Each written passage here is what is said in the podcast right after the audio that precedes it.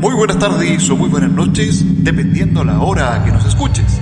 Comenzamos un capítulo más de Nave Nodriza. Desde Santiago de Chile, Yarreón. Desde Ciudad de México, Nolosí.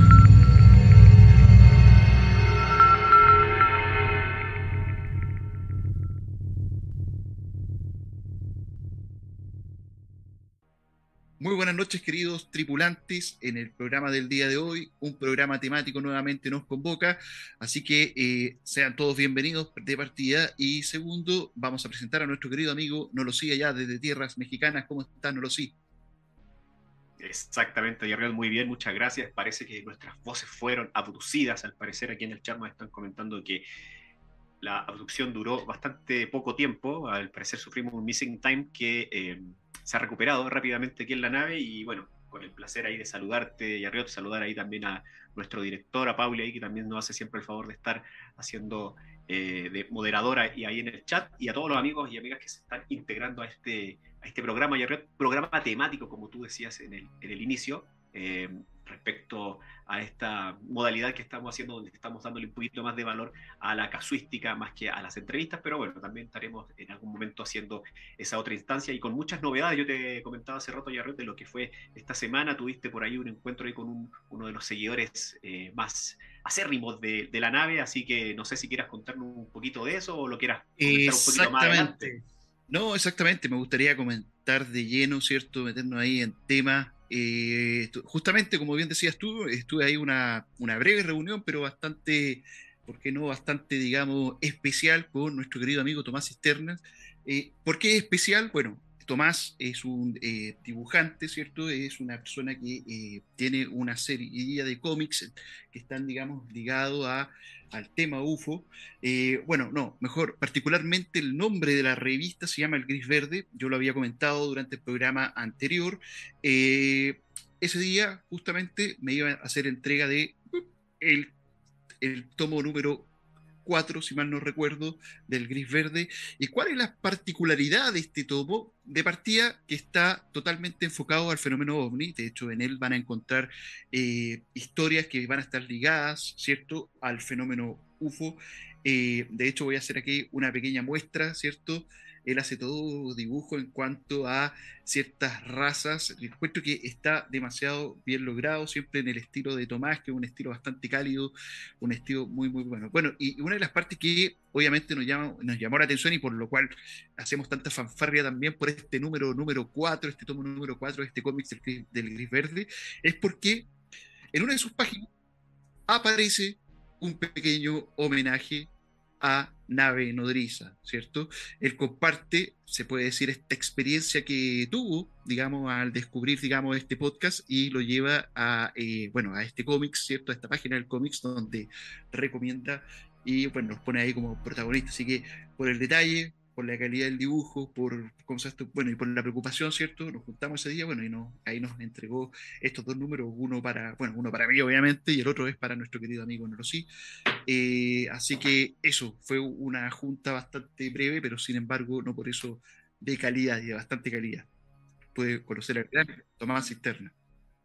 No, de todas maneras, de todas maneras, yo también ahí tuve la oportunidad de verlo en fotografía, eh, y en su página, por cierto, búsquenlo ahí como Tomás Cisterna, y está en Instagram y él hace envíos, eh, creo que a todo el mundo, incluso me parece así, que a toda la gente que está esta noche reunida y le gusta este esta temática o que va a ver este programa más adelante, de verdad que busquen el trabajo de Tomás porque vale mucho la pena, no solo este último número donde eh, ahí amablemente hizo el favor de, darnos una aparición en una de sus páginas, sino que también de todo el trabajo que él, que hace alrededor eh, del tema de, los, de, los, cómics y en general este que fue eh, en específico con el tema ufológico. Así que de verdad vaya ahí otro saludo y bueno, se, reconforta ah. uno ya con estas cosas porque con lo que pasó con Sergio Sánchez la otra vez y ahora con, con, con Tomás, de verdad que nos da ¿Verdad?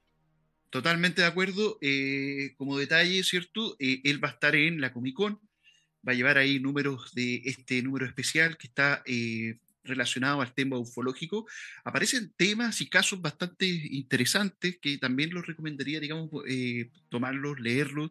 Eh, está muy, muy bueno. Eh, hay, hay, ciertos homenajes, ¿cierto? Que él hace a figuras de la TV que de alguna manera lo influenciaron en todo lo que tiene que ver con la, el mundo de la ufología. ¿Ya? Por ende, hay mucha desinspiración y por eso vale la pena conseguir este cuarto volumen del Gris Verde. Bueno, y si pueden, digamos, consíganse el resto. De hecho, también me comentaba y me eh, adelantaba que el Gris Verde 5 también ya viene en camino.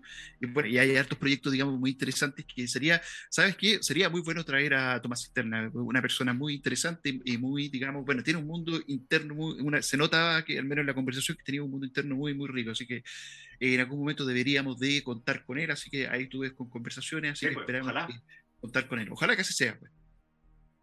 Ojalá, ojalá, sería todo un placer conocer ahí eh, todo su trabajo de, de, su propia voz y para aquí compartirlo con todos los amigos. Hay mucha gente ufológica, el mundo ufológico que está bastante interesado en su trabajo. Yo he visto ahí que muchas personas están ahí siguiéndolo y comprando también su, su, material, adquiriendo su material, así que vaya ahí todo, toda esta recomendación a todos los amigos.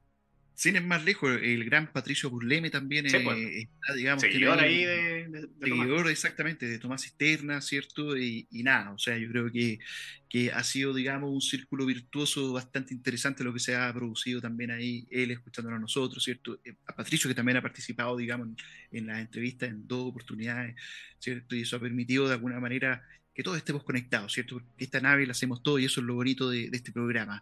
Mi querido Norosí, me gustaría comenzar iniciando con eh, los saludos a nuestros queridos amigos que se están integrando, Kike Hurtado, que se integró ahí de los primerísimos, Rodrigo Canales también, que estuvo, digamos, ahí eh, saludándonos ah, desde, bueno, desde que se inició la transmisión prácticamente, eh, Fer Olseski, que está, digamos, en el metro, nos dice un saludo, estoy en este momento en el metro, Fabiola Guerra, ¿cierto? Que ella estuvo participando en la sesión de micrófonos abiertos, nos costó historias bastante interesantes que están relacionadas con el tema del fenómeno ovni. Eh, Disclosure también, que nuevamente se integra Viviana Muñoz, eh, MG o MJ electromecánico, saludos, ahí nos dice saludos terrícolas, Noé Alvarado, que estuvo ahí en la señal que en esa suerte de publicidad que hacemos siempre antes de iniciar nuestros programas, estuvo ahí eh, participando y ahora se integró también fielmente a la, transmisión del día de hoy de este programa temático de Nave Nodriza. Rodrigo Lagos, creo que también ya lo mencioné, Luis Emilio, desde Rinconada, ¿cierto? Ahí de cerca de los Andes. Un saludo, querido amigo. Eh, Yo Muerco también, que se integra acá en los Lucas, que ahí también ahí nos puso las alarmas, las señales de que no teníamos audios, cosas que pueden ocurrir también en la nave. Esta nave, recuerden que eh, es una nave de tuercas y tornillos, así que puede fallar. ¿Por qué no? ¿Cierto? ¿Por qué no? y creo, Otandrau también, un saludo Andrés, nuestro querido amigo Andrés de una de las personas que se integró, digamos, y que también participó. Bueno, un seguidor bastante activo porque no solamente ha participado, digamos, en las transmisiones, sino que es un seguidor que ha estado por mucho, mucho tiempo, digamos, en nave nodriza, mi querido Norosí. Exactamente, Yarriot. Eh, yo creo que, bueno, vamos a empezar entonces a, a adentrarnos, Yarriot, a lo que va a ser este, este capítulo y como siempre tenemos esta nota introductoria respecto a lo que aconteció eh, con este bullado caso colombiano, uno de los casos colombianos que es tal vez uno de los más representativos y por eso lo quisimos también eh, compartir con, con, todos ustedes eh, el día de hoy.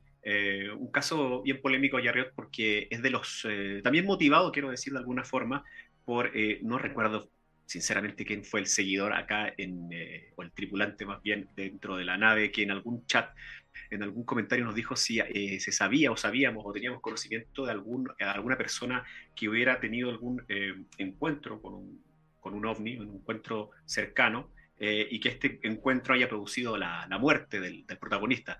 en este caso, Yarriot, este caso polémico, encontramos justamente estas características y es un caso colombiano bien interesante, como les comentaba, ocurrido en los años 60, eh, y quisimos justamente abordarlo por la, por la extrañeza del mismo, que ya per se es extraño tener una, uh, un encuentro de este tipo con, con, eh, con un ovni, eh, pero tenerlo cara a cara y tenerlo tan cerca y que al parecer con, con esta interacción haya desencadenado la muerte del, testigo, parece todavía mucho más increíble. Así que por lo mismo quisimos eh, entonces tener este, este capítulo eh, junto a, aquí a los amigos de la nave. Y bueno, señor director, si usted no me dice lo contrario, yo creo que vamos con la cápsula introductoria del caso de Arcesio Bermúdez, caso, un caso de los más importantes de la, eh, ufología y casuística colombiana.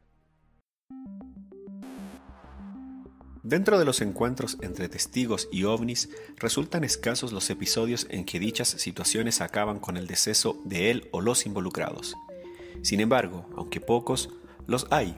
Entre estas interacciones que causan enfermedades al momento del encuentro ovni, se encuentran casos emblemáticos como el incidente Cash Landrum o el de la isla Colares, en Brasil. Sin embargo, el caso que comentaremos es singular por sus fatales características. Hablamos del hecho ocurrido el 4 de julio de 1969, en Anolaima, Colombia, muy cerca de Bogotá. El evento cuenta con 13 testigos, 10 menores de edad y 3 adultos quienes convivían en unas vacaciones en la finca Casateja. El incidente ocurrió a las 7 de la tarde del año ya citado. Mientras los niños jugaban en las inmediaciones del predio, los primos Mauricio, Marina, Enrique y Andrés observaron una brillante luz en el cielo de apariencia metálica llamando la atención de los adultos que también estaban en el lugar. Los testigos comenzaron a observar los erráticos movimientos del objeto. Tras el desconcierto, los dueños de casa, Arcesio Bermúdez y su hermana, se dirigieron hacia donde se encontraba la extraña luz. La mayoría pensó que se trataría de un avión, aunque comentaron la particularidad del objeto. Cabe destacar que tampoco emitía ningún tipo de sonido, ni le eran visibles alas. De pronto el objeto se comenzó a acercar lentamente hacia donde estaban los niños, llegando a posarse a unos 12 metros por encima de los testigos. En ese momento, Arcesio fue por una linterna y un machete y caminó hacia el objeto. Mientras se acercaba al ovni, pudo distinguir mejor sus rasgos, dimensiones que rondaban los 2 metros de diámetro por uno de alto. Testimonios posteriores hablarían que el objeto estaba provisto de patas y de una cabina. En un momento el objeto comenzó a moverse hacia el norte. En ese instante Arcesio lo comenzó a perseguir. Cuando llegamos a la parte del potrero ubicado detrás de la casa, nos encontramos a Arcesio y al objeto, uno frente al otro. Dijo Mauricio, el aparato había bajado, rozaba el suelo, y Arcesio estaba a escasos 11 metros de distancia. El tiempo transcurrido habría sido de unos cuatro minutos en los cuales hombre y ovni quedaron frente a frente. Nos quedamos observando, el objeto se elevó 30 metros y luego desapareció en el espacio. De la nave nunca descendió algo o alguien, aseguró Mauricio. Dos días después, Arcesio Bermúdez estaba muy enfermo. Desde el momento en que se encontró con el objeto, no pudo levantarse de la cama. Fue trasladado a un hospital en Bogotá, pero falleció. El doctor César Esmeral, quien fue ministro de Salud de Colombia, le dijo en esa época a el diario local El Tiempo que halló a Hercesio Bermúdez en estado preagónico. Había una cosa que no era normal en su enfermedad. La temperatura era muy baja, un cuadro agudo de gastroenteritis, Sufría vómitos, malestares estomacales y pericarditis. El caso cobró notoriedad a nivel internacional. Científicos pidieron permiso a la familia para exhumar el cadáver del Cesio Bermúdez, pero estos se negaron. Pasados seis años, cuando los restos debían ser exhumados para trasladarlos a un osario, los hermanos de Arcesio no encontraron nada.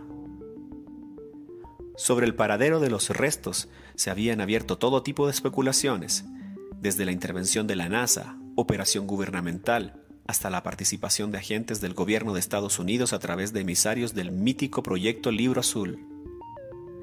Desde ese día en adelante, muchas versiones han circulado. ¿Qué pasó realmente con Arcesio Bermúdez? ¿A qué se enfrentó esa tarde? ¿Pudo la interacción con este objeto haberle causado la muerte? ¿Fue todo parte de un triste accidente ante este encuentro con lo paranormal?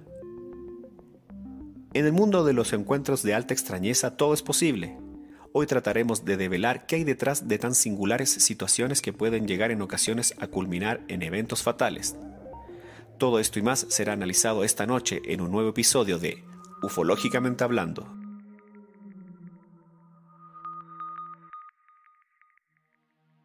Excelente cápsula informativa de mi querido Nolosí ahí sobre este caso muy, muy interesante de Arsenio Bermúdez. Yo debo reconocer, mi querido Norosí, que eh, eh, cuando lo planteaste eh, y lo empezamos a estudiar, digamos, en profundidad, llaman la atención muchos factores, muchos factores que de alguna forma tiene la particularidad, ¿cierto?, de este deceso, por así llamarlo.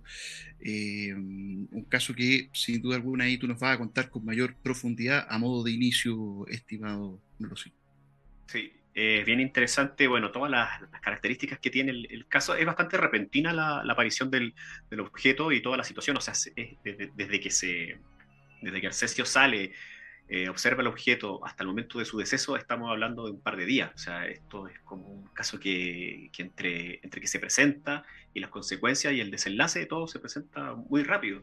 Estamos hablando de tres adultos, estamos hablando de, diez niños como, como testigos del, del, evento.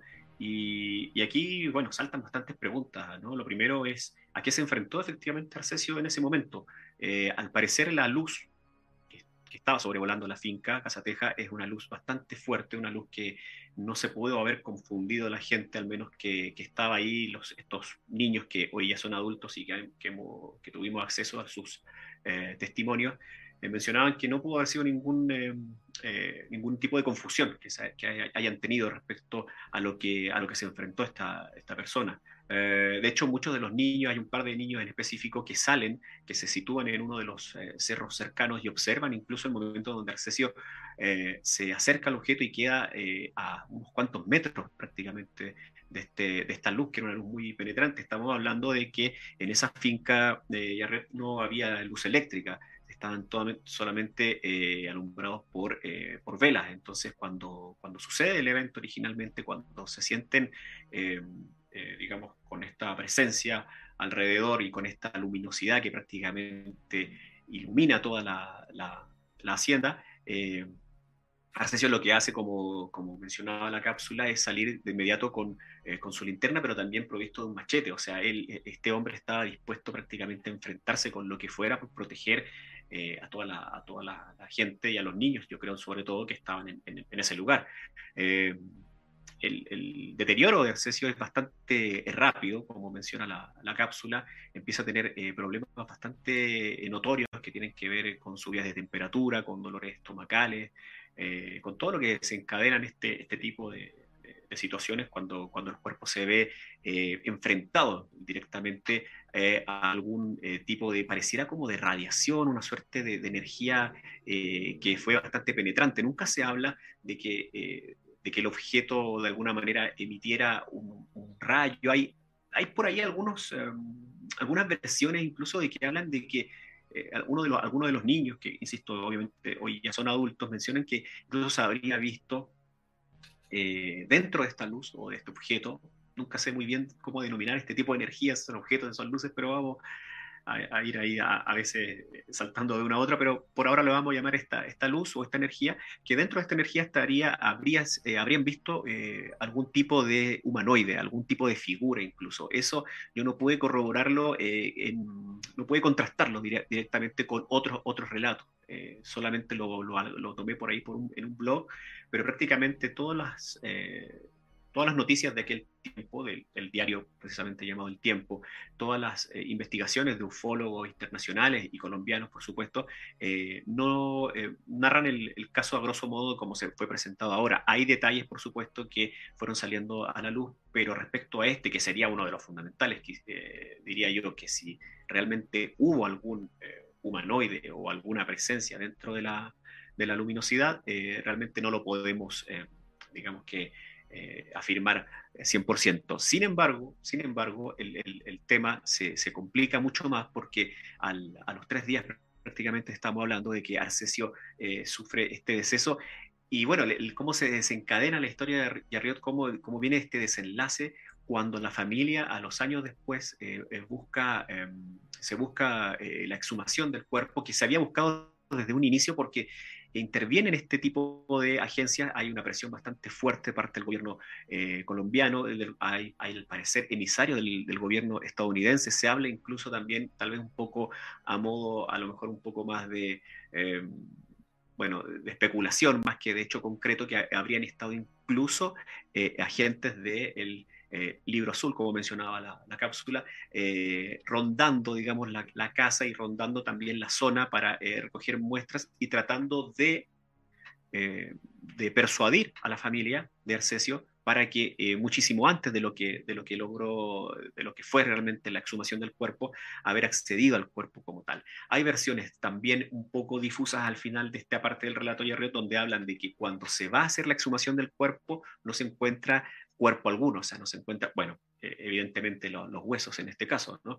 Eh, y otra parte que o otra versión que es un poquito más fidedigna porque tuvimos acceso a los familiares también de Arcesio en, en, cuanto a, a, utilizar, a buscar, perdón, y encontrar testimonios de, de, Arcesio respecto a este hecho puntual, hablan más bien de que sí se encuentran los restos de Arcesio, pero lo que se encuentran son huesos eh, bastante disminuidos. Ahí hay un tema ahí óseo que yo verdaderamente desconozco, yo no sé cómo es la preservación de un cuerpo a, tal nivel para que ellos hayan dicho, bueno, aquí las proporciones eh, del, del, esqueleto, directamente lo vamos a llamar así, era muy pequeño. Al parecer Arcesio era un hombre bastante alto, bastante fornido, entonces no cuadraría eh, lo que se encontró como los restos originales de lo que era el cuerpo de este hombre que estuvo cara a cara con, con, un ovni. Eso más o menos a grandes rasgos el, el caso y por supuesto, Yarriot, bueno, te, cedo la palabra, eh, vamos a ir puntualizando detalle por detalle eh, y, leyendo también algunas preguntas, algunos eh, comentarios que vayan saliendo aquí respecto a lo que pudo haber pasado. Efectivamente, ¿pudo este ovni pudo este, esta energía haber atentado contra la vida de Arcesio Bermúdez? Llama la atención y puede ser también una reacción colateral del fenómeno per se que pudo ver en ese momento, en este caso el protagonista, y llama particularmente la atención, al menos los, de las cosas que pude ver, las cosas que pude investigar en, esta, de este, en este capítulo. efectivamente, no logré llegar a esa parte cuando se habla de que exista una presencialidad en la luz, ¿cierto? Siempre se habla, digamos, de la nave, siempre se habla de eh, solamente la presencia, o sea, bastó solamente con la presencia para causar, digamos, estragos en la salud del sujeto, en este caso, eh, este protagonista. Eh, llama la atención en particular porque, como bien sale en la cápsula, esto nos remite mucho a lo que tiene que ver con el caso de, bueno, de Clutch Laudrum, que es, como que un caso bastante conocido en donde las consecuencias provocadas por solamente por la observación de cierta de cierto aparato, maquinaria, no sabríamos ni siquiera cómo llamarlo, eh, provoca, digamos, eh, efectos, efectos secundarios que de alguna manera acompañan a esta persona. En el caso, ya sea por un tema de proximidad del ya mencionado caso, eh, caso Laudum, lo que ocurre ahí es que las personas efectivamente comienzan a tener consecuencias de haber percibido o haber recibido, digamos, cierta radioactividad.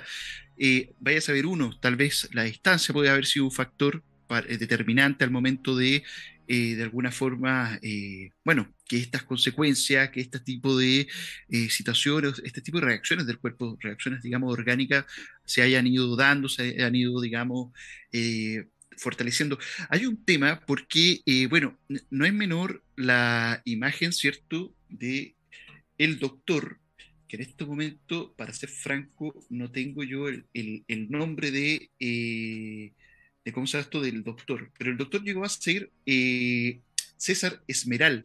César Esmeral llegó a ser ministro de eh, Salud de Colombia, según tengo entendido, y de acuerdo a los relatos que también nosotros estuvimos recabando, eh, estamos hablando de una persona que también tiene conocimiento en, en, esta temática, ¿ya? o sea, en el sentido de que la sintomatología que presentaba, digamos, el, en este caso el protagonista, de alguna forma le pudo haber hablado de ciertos temas de radiación, pero ¿cuál es el factor determinante? Y acá a lo mejor voy a, contravenir un poco de lo que de alguna forma, eh, bueno, se relató y que tiene que ver con que eh, más que el cuerpo caliente, más que presentar eh, un tema de fiebre el cuerpo del protagonista, lo que tuvo Arcesio Bermúdez fue que empezó a presentar una baja temperatura y con eso ya hay factores que, desconectan, digamos, con esta hipótesis de la radiactividad. ¿ya? Eh, porque si bien yo estuve viendo, digamos, algunas, se puede decir como consecuencias o síntomas de personas expuestas que se, a radiactividad que ya sea por, bueno, por todos los casos, tantos desastres, bueno, por lo general todo lo que tiene que ver con radiactividad en el mundo eh, están, digamos, ligados a desastres. Eh, tiene que ver justamente con el tema, por ejemplo, de las temperaturas, de los escalofríos, el tema de, la, bueno, de las llagas, ¿cierto? De las erupciones de la piel, el tema de las hemorragias, ¿cierto? Eh, ya sea, bueno, en, cualquier, digamos, eh, salida que pueda tener. Por ende, eh, se vuelve, se, vuelve complejo, digamos, este tema de la investigación. Ahora, en primera instancia, tengo entendido que la familia del protagonista no quería que se hiciera una autopsia de el cuerpo de, de Arcesio, eh, no querían, digamos, ese, ese, tipo de actividad. Y básicamente, por, eh, bueno, yo entiendo también que puede haber un tema de respeto. Por otra parte, cuando sale el caso, eh, también hay mucho de, por así llamarlo, de sensacionalismo, de, ¿cómo se esto? De, en pocas palabras, se empieza a manosear todo el caso, ¿cierto? Se empieza a manosear la historia. Eh, y, estamos hablando también de un ser querido que falleció, por ende se respeta mucho también esa opinión. Ahora, lo la particularidad del caso eh, está de la mano también de lo que ocurre después. ¿Y qué ocurre después? Que el cuerpo, al parecer, no estaba. ¿ya? Ahora, este nuevo dato que tú eh, agregas, mi querido Norosita, eh, no deja de ser eh, menor, porque de alguna forma o cambiaron el cuerpo o, tal vez, producto también de la, a modo de consecuencia de esto, también fijó de alguna forma el deterioro de estos huesos, de estos restos óseos. Y en ese sentido también puede potenciar y puede ver. Ahora, el tema de la radiactividad no es un tema menor, de hecho, después de muerto, una vez que el cuerpo eh, fue irradiado, eh, a, lo mejor, digamos, acá yo pego ignorante, de hecho lo leí, pero no, no, lo, no lo alcancé a retener, eh, tiene que ver con que el, cuerpo sigue irradiando, ¿ya? De hecho, sin ir más lejos, la familia Curie, que son las personas que de alguna manera descubrieron todo este tema de la radiactividad, estas personas están en sarcófagos que están forrados en plomo, ¿ya? ¿Por qué? Porque su cuerpo todavía sigue irradiando, ¿ya? Tanto el caso de, Pierre y Marie Curie. Por ende, es un caso bastante particular. Ahora, si se sospechase o eh, no se hablase con respecto a eso, o sea, tiene riesgos también colaterales, ¿ya? que tiene que ver con que vamos a enterrar una persona que eh, de alguna manera va a seguir irradiando energía o va a seguir irradiando, digamos, y eso trae consecuencias. Eh, que no lo digan o que lo digan, me sorprende de la, misma manera, o sea, de la misma forma, dado que es conocido también que el gobierno de Estados Unidos en muchas ocasiones ha sido bastante irresponsable con respecto, digamos, al manejo de ciertas situaciones eh, límites o eh, crisis, digamos. Hay, hay hartos casos, digamos, en Centroamérica en donde se experimentó, digamos, con cierto tipo de enfermedades, si mal no recuerdo, de tipo sexual, para eh, inocular, digamos, a gran parte de la población y solamente por el afán de experimentar. O sea, y tampoco me sorprendería de que no dijeran eso, pero bueno, son, eh, son teorías dentro de teorías que de alguna forma eh, vienen a formar un nudo más dentro de todo este entramado, mi querido no sí. Exacto, exacto. Eh, mira, es bien interesante este último punto que mencionas. También no sé, no sé, no sería raro y no es descartable para nada. En Latinoamérica, como bien dices tú, se, se provocaron muchos de, estos, de este tipo de, de acciones por el, gobierno norteamericano y bueno, los años al menos en los que se provocaron, años 60, años 70, eh, son bastante coincidentes con lo que eh, fue al menos este caso. Eh, es bien interesante también remitirse a lo que ha sucedido con otro tipo de casos donde no, han habido la, no, no, se ha llegado a, este desenlace fatal, pero por supuesto que el incidente que mencionas tú, Cash Landrum, y el mismo incidente Colares es uno de los, son como dos que se nos vienen de, inmediato a la memoria este último el, sucedió en Brasil, cuando estos objetos eh, tenían estas interacciones con las personas, donde directamente a través de especies de rayos, estas luces, los, eh, los habitantes de, la isla Colares tenían esta, presentaban estas quemaduras de, un grado bastante avanzado. Eh, también son, son detalles o datos históricos que quedan también ahí a la reflexión y que quedan muy inexplicados. Eh, en este caso estamos hablando ya de un desenlace fatal, de, una muerte. Eh, no se tienen antecedentes mayores ya de que Arcesio Bermúdez eh, tuviera o padeciera de enfermedades preexistentes que se pudieran, pudieran vincular con, con las características que mencionamos que presentó, con la sintomatología directamente. Esta pericarditis, esta inflamación del, del corazón también llama bastante la atención. Es como si todos los o, parte importante de los órganos internos del, testigo hubieran sido sometidos a una intensa eh, energía. A lo mejor, como bien dices tú, no estamos hablando de un tema a lo mejor radioactivo directamente, pero sí una energía eh, que el cuerpo humano no pudo sostener, porque prácticamente a, la noche siguiente o la misma noche ya Arcesio comenzó a tener estos, malestares y yo escuchaba los testimonios de, eh, de, de los testigos y de los familiares de Arcesio, decían, bueno, es que no, no hay manera de que se hubiera puesto tan mal de un, prácticamente un día para otro porque era un hombre que tenía bastante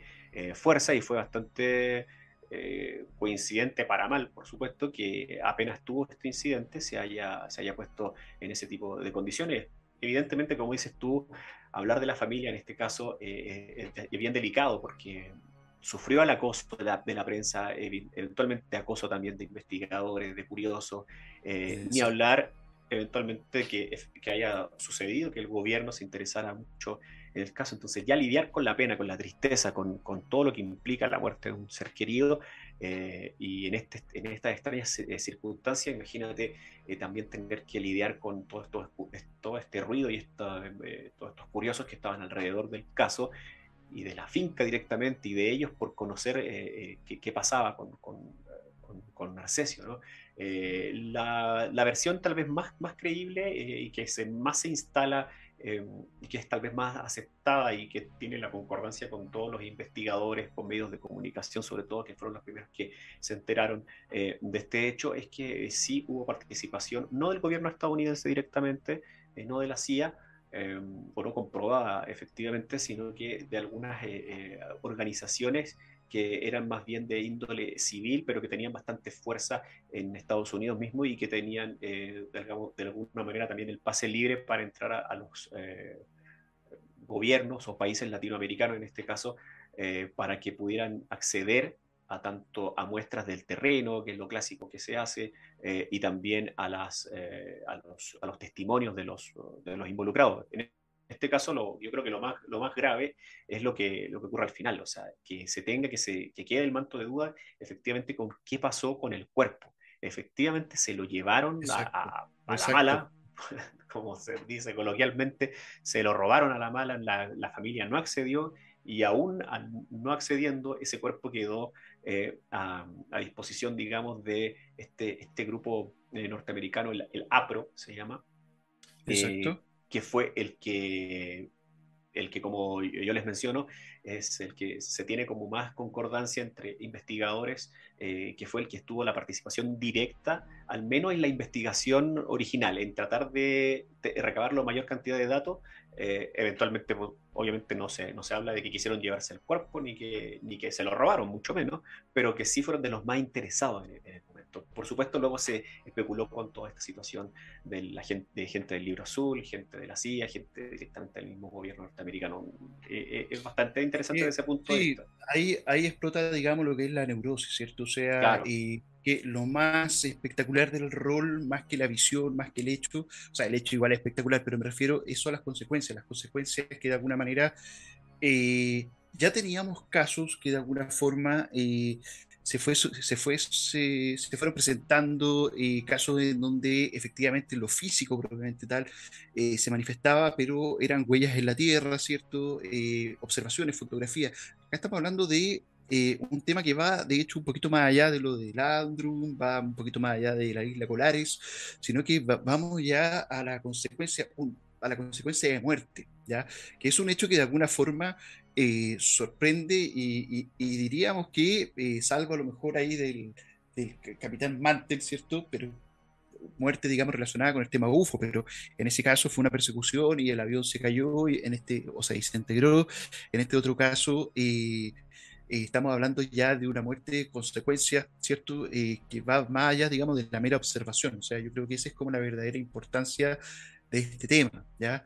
Ahora, uniéndolo con, con, el tema actual, ¿cierto? De todo este fenómeno de los UAP, eh, todo este, toda esta nueva, toda esta suerte de primavera que se está viviendo en cuanto al tema de la ufología, ¿cómo conectamos este hecho eh, palpable, un hecho que de alguna forma eh, tiene datos, hay una vida humana que de alguna manera se pierde, ¿cómo lo conectamos con el tema de la investigación sobre UAP? Un gobierno que en teoría ha ido negando, negando, negando hasta hoy día, dado que sus naves hoy o no pueden, digamos, atrapar este tipo de fenómenos.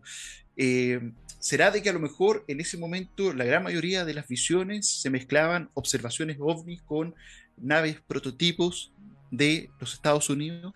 Porque en el caso del Audru, recuerda que era uno de los temas que se barajaba, que era que justamente era una nave con propulsión, eh, eh, con propulsión nuclear y que de alguna manera este tema, este hecho, afectó de manera colateral la salud de esas tres personas que estaban en el auto. En este caso, eh, el mismo fenómeno, pero hoy día afectando a una persona, pero con consecuencia de muerte. O sea, no deja de ser llamativo, no deja de ser, digamos, eh, eh, bueno, no es ni siquiera anecdótico, es un tema, digamos, que igual dentro de todo tiene un sentido de alarma, ¿ya? O sea, ¿qué, ¿qué, es lo que se está haciendo?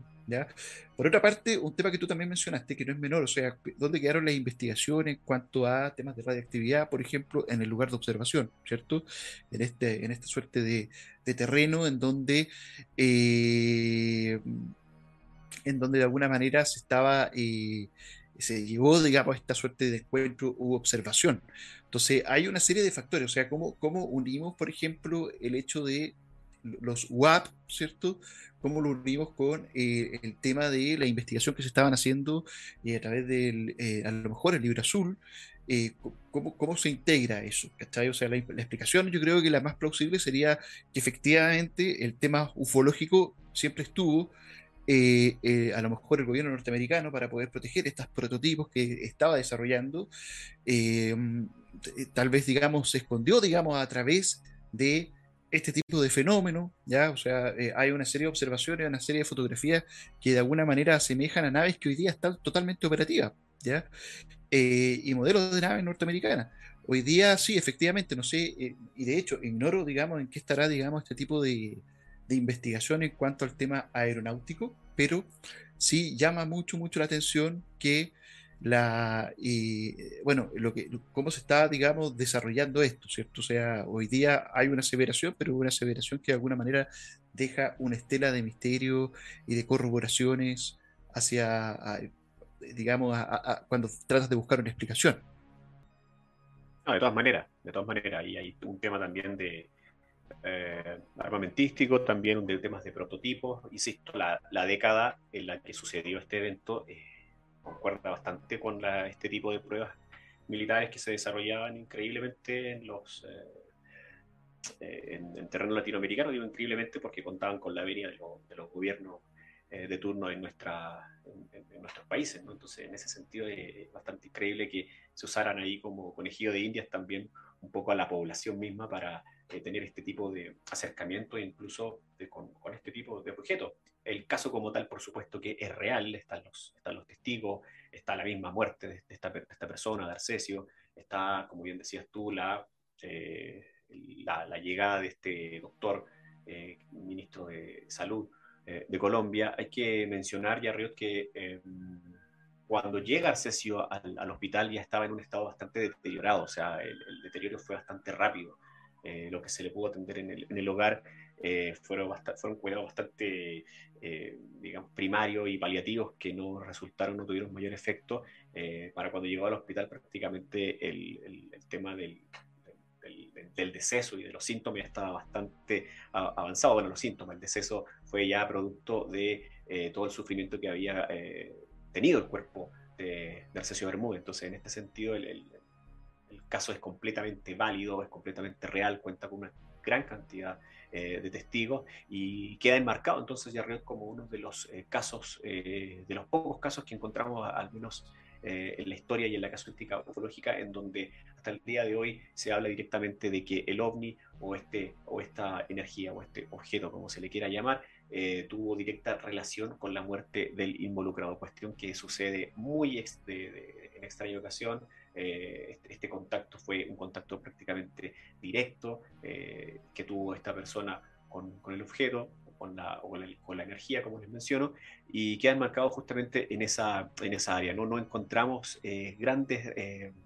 otros grandes detalles que se escapen a esta, a esta situación. Ya la tristeza, como yo decía, de la familia da como por eh, cerrado un poco el, capítulo, pero sí se, tuvimos acceso a recoger testimonios de lo que fueron en su momento los datos que entregaban los, eh, los que eran niños en ese, en ese entonces y mencionan que, es un, que, fue un evento completamente anormal, completamente anómalo, que no se parecía a nada que hubieran vivido ninguna, en ningún otro momento, a pesar de que eran apenas unos niños, nunca se habían enfrentado a una situación así y con el terror y con la, eh, y con la inquietud latente de que eh, de que Arcesio Bermúdez, el hombre de la casa, el que estaba prácticamente a cargo de toda esta, eh, esta cantidad de, personas que estaban en esta hacienda Casa Teja, eh, se acercara directamente a, este objeto. Hay muchas veces que uno tiene como esa fantasía ¿no? de, acercarse al objeto, que el objeto nos lleve, que sea esta visión más romántica y tal vez más...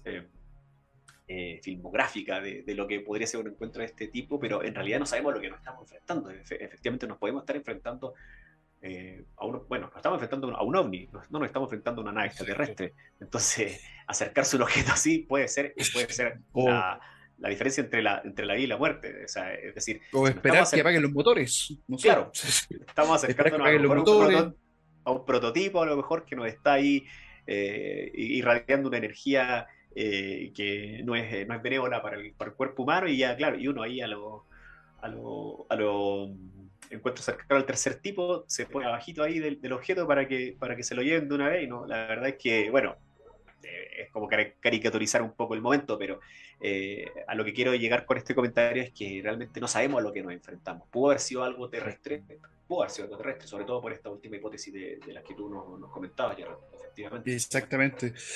Acá me gustaría agregar un comentario que hace el gran Carlos Lucas que eh, me pareció muy interesante que se está, digamos, un poquito anclado lo que tiene que ver con estos efectos de la radioactividad y que eh, viene a lo mejor a enriquecer un poquito lo que yo había comentado acerca de eh, lo que pasó con el matrimonio Curie con respecto a este tema del descubrimiento de la radioactividad. Dice Carlos Lucas. De hecho, el diario de Curie está también bajo llave, ya que si una persona lo llega a tomar, la radiación puede traer consecuencias desastrosas. O sea, eh, todo lo que tocaron, lo que tuvieron, digamos, en sus manos, digamos, este matrimonio, en sus investigaciones, lamentablemente eh, lleva o los llevaron, ¿cierto?, a que eh, estén totalmente irradiados y es un fenómeno que de alguna manera... igual también tengo entendido que va a depender mucho cuánto te vayas exponiendo, porque también la, recuerden que la radiactividad se va acumulando, ¿ya? y en ese caso, por ejemplo, el, el caso de Marie o de Pierre no fue un hecho de que tomaron una muestra y con eso, digamos, tuvieron estas consecuencias, sino que fue todo su trabajo investigativo, que de hecho todo su trabajo investigativo fue relacionado a esto, ¿ya? A este tema de lo que es eh, la radioactividad. Pero bueno, no deja de ser interesante el tema y bastante apasionante. Eh, porque también uno piensa, bueno, este, esta persona, ¿cierto? Eh, Arce, eh, Arcesio tuvo contacto, estuvo después en su cama, tuvo contacto con otras personas, em, y al parecer, digamos, consecuencias para el resto de las personas tampoco hubo, ¿ya? A mí me llamaba mucho la atención, dentro de todos los documentales que, que, vimos con respecto a este caso, eh, el tema de que los, bueno, los niños, eh, hoy día ya, o personas ya bastante mayores, eh, todavía tienen el vívido recuerdo de todo esto, ¿cierto? y para ellos, digamos, es letra en piedra, son, es un suceso, un hecho que de alguna manera los marcó y que trajo como consecuencia la pérdida de un ser querido. llama mucho, mucho la atención eso, y yo creo que, bueno, voy a repetir de nuevo este tema. el hecho está de que eh, es un tema, es un, es un tema muy, eh, el, hecho de que se, las consecuencias que trajo después, digamos, este caso. Me llama mucho, mucho la atención. Mi querido no eh, ¿te parece que vayamos leyendo algún comentario interesante dentro del chat? Buenísimo, buenísimo. Ahí está la gente bastante atenta. Estaba mirando aquí de rojo el chat a ver si Exactamente. Ir comentando. Voy, tú podrías ir rellenando un poquito, yo voy a meter ahí algunos algún comentario que vaya leyendo, pues para ser franco. Dale, dale. tengo, Que, tengo que concentrarme, tengo que. los paneles de la nave no son HD. sí, no te preocupes. Eh, bueno, eh, esto, como yo les comentaba al inicio, amigos, es em, esta idea de ir comentando también eh, casos latinoamericanos, sobre todo de, de, países. Por ejemplo, este es nuestro primer caso que aborda un caso ovni de casuística colombiana, eh, va enmarcado en lo que ustedes también nos pidieron por mayoría, que es hablar en estos envíos sobre casuística. La casuística latinoamericana es muy, muy interesante y justamente también vamos más adelante en la, eh, en la recomendación literaria ufológica, vamos a hablar justamente eh, respecto a lo que implica Latinoamérica, respecto a toda la casuística bien amplia que hay, eh, y ni más ni menos que en Latinoamérica llegamos a encontrar esta rareza de casos. O sea, el, fenómeno es tan, es tan extraño y, abarca tanto, y, como yo comentaba por ahí en uno de los posts que subí, eh, en el mundo de lo, de lo, de lo de lo paraufológico que pareciera embarcar, abarcar perdón, esta, este caso, por las consecuencias me refiero sobre todo, eh, parece que cabe todo, o sea, todo es posible, desde encuentros eh, con otras realidades, eh, missing time, observación de humanoides e incluso la, muerte del, del, protagonista. Entonces, por eso digamos que es tan interesante el, el, tema ufológico, porque parece que cabe todo, o sea, se puede presentar cualquier tipo de realidad que en esta realidad en la que vivimos parece que sería imposible que, que sucediera algo así acá hay un comentario, eh, una pregunta más que nada que hace Ana María Escobar, que dice, disculpen, no sé si dijeron cuál fue la causa oficial de la muerte. Al parecer eso no, no, había, digamos, conocimiento. Eh, yo busqué incluso algo, de, algo que tuviera que ver con la, el acta de, defunción eh, o algo por el estilo, no estaba el, no estaba ese dato exacto, sino que era como un cúmulo de, de de síntomas y al parecer esta pericarditis, que es esta inflamación del saco que cubre el, corazón, fue lo que finalmente eh, detona la muerte de, de, Arcesio Bermúdez. El gran Canos Lucas nos, nos pregunta o nos dice, ¿Arsenio tenía alguna enfermedad preexistente? ¿Existe la posibilidad de que a causa del estrés de la experiencia o el post-trauma, esta enfermedad se haya vuelto fulminante? Interesante teoría. De hecho, y, ¿Sabéis qué? Yo acá voy a sonar un poquito majadero, pero la, el tipo de pregunta y el tipo de comentario que hace Carlos Lucas a mí me gustan mucho porque apuntan, digamos, a distintas aristas. Eh, y es, muy bueno, digamos, en cuanto a eh, temáticas de investigación. Lo encuentro muy interesante. Sí, sí, sí, es bien agudo siempre y, como que busca darle de vuelta a la, también a, la perspectiva. Yo mencionaba hace un rato esta, eh, respecto a lo que nos pregunta Canon, al menos de parte de los familiares, con los testimonios que pudimos observar en algunos documentales y algunas entrevistas de televisión que dieron los familiares de Arcesio, mm, mencionaban que era un hombre bastante fuerte eh, y que gozaba de buen estado de salud, mm, que por eso aún así les parecía muy raro que haya, eh, haya se haya deteriorado tan rápido eh, su salud justamente después de este evento. Exactamente. Acá hay otra pregunta que hace, o más que pregunta, un comentario que hace Fabiola Guerra y que a mí también me parece muy interesante porque dice, puede ser que su cuerpo no resistió algún tipo de viaje interdimensional o tal vez la maquinaria que traía a estos viajeros interdimensionales irradia cierto tipo de ondas que a lo mejor no conocemos, que también yo entiendo que puede ser, o sea, hay muchas cosas que hoy día no conocemos. Buena mirada. Muy interesante. Es buena mirada esa, fíjate. Muy buena mirada. O sea, pareciera, pareciera cuando hablamos de, que el cuerpo, ¿te acuerdas que tú no mencionas mucho eso, que el cuerpo humano no podría resistir estos, estos viajes, prácticamente se desintegraría? Pareciera que, que a Cesio se, le presentó, o sea, una hipótesis de la que yo al menos no, eh, no la había pensado, de hecho, ni tampoco la había leído, es, bastante plausible desde ese punto de vista. O sea, si estamos hablando ya directamente de un encuentro con, con, con un objeto volador no identificado. Exactamente, Alejandra Melek dice, se sabe si, eh, si se sabe eh, cómo fue enterrado, si disponía de algún féretro especial. Eh, nunca se deja claro eso y al parecer fue enterrado, digamos, de una manera bastante, bastante convencional. Y sería bueno clásica, Exactamente, y también sería bueno disponer de ese, de ese dato. voy a seguir bajando mientras, voy a quitar a este Sí, hay, buenas preguntas, son buenas preguntas porque, quedan muchas interrogantes. Esas interrogantes de las, tres que has leído, eh, eh, o sea, son, son básicas, digamos, desde el punto de vista de empezar a, conocer eh, una perspectiva más, más objetiva del asunto, ¿no? La parte médica, la parte de cómo se, se enterró, por ejemplo. ya saltando los primeros pasos, como yo les comentaba hace rato, de que tienen que ver con la veracidad del caso y de la muerte en sí, de que, de que haya sucedido esta, que no fue una desaparición, que este hombre no se fue de la casa y, decidió no llegar más y pasó como que haya muerto, no, o sea, esto pasó objetivamente. pero claro, hay que mencionar que evidentemente hay datos que son muy, muy sensibles y que la, que la familia guardó celosamente, pero al menos en esta última pregunta hay que mencionar que al parecer todo lo que fue el, tema del, del, traslado del féretro, de, cómo se enterró y todo aquello fue hecho de una manera bastante tradicional y en una, eh, dentro de, una, de, un espacio muy cerrado, solo familiar. Exactamente. Yo muergo dice, dicen, que algunos, eh, dicen en algunos relatos que los aliens somos nosotros en el futuro escapando de una especie de desgracia nuclear. Y, interesante comentario. Parece que se perdió la señal. Por ahí sí, por ahí sí que quedé pegado. Eh, bueno, hipótesis hay muchísimas, hay muchísimas ahí, como nos comenta nuestro amigo Muergo, claro, hay, eh, sobre todo da para, para, especulaciones, más que hipótesis, yo diría que son más bien como temas especulativos, conspiranoicos, ya saben que ahí de repente se empieza también a, a, jugar con esos bordes, con, esas, con esos límites que hay entre eh, lo que implica, y el tema de por sí es espectacular, ya es como yo decía, es un tema que supera la realidad en la que, en la que nos movemos, entonces por eso yo mencionaba hace rato que da para todo, o sea, se puede especular, hipotetizar eh, y, hasta hacer eh, eh, pensamientos conspiranoicos también respecto a por qué se presentó esta situación, cómo se presentó y, en, dónde, y en dónde terminó este realmente el cuerpo finalmente de, de Arcesio.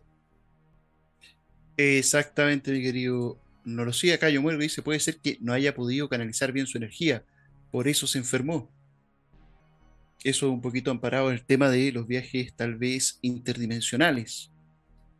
Claro, en la teoría interdimensional se habla mucho de eso. Eh, de hecho, eh, también, por ejemplo, temas de contactados también hablan de eso. Yo sé que el tema de los contactados también es bien polémico, pero, pero hablan de, ese, esa eh, falta de, de, materialidad, por decirlo de alguna manera, cuando ellos se ven enfrentados a estos, a estos viajes y cuando se encuentran con estas otras realidades, cuando logran tener contacto directamente, eh, donde pierden toda la materialidad eh, física. Eh, claro, ahí la pregunta sería cómo, cómo lograr eso, cómo logran eso. ¿Por qué, por ejemplo, si estamos hablando de esta teoría que puede ser plausible, yo la considero que tiene algo de base, algo de hilo se puede, se, puede, se puede tomar para surcir esta, esa, esa teoría y esa historia.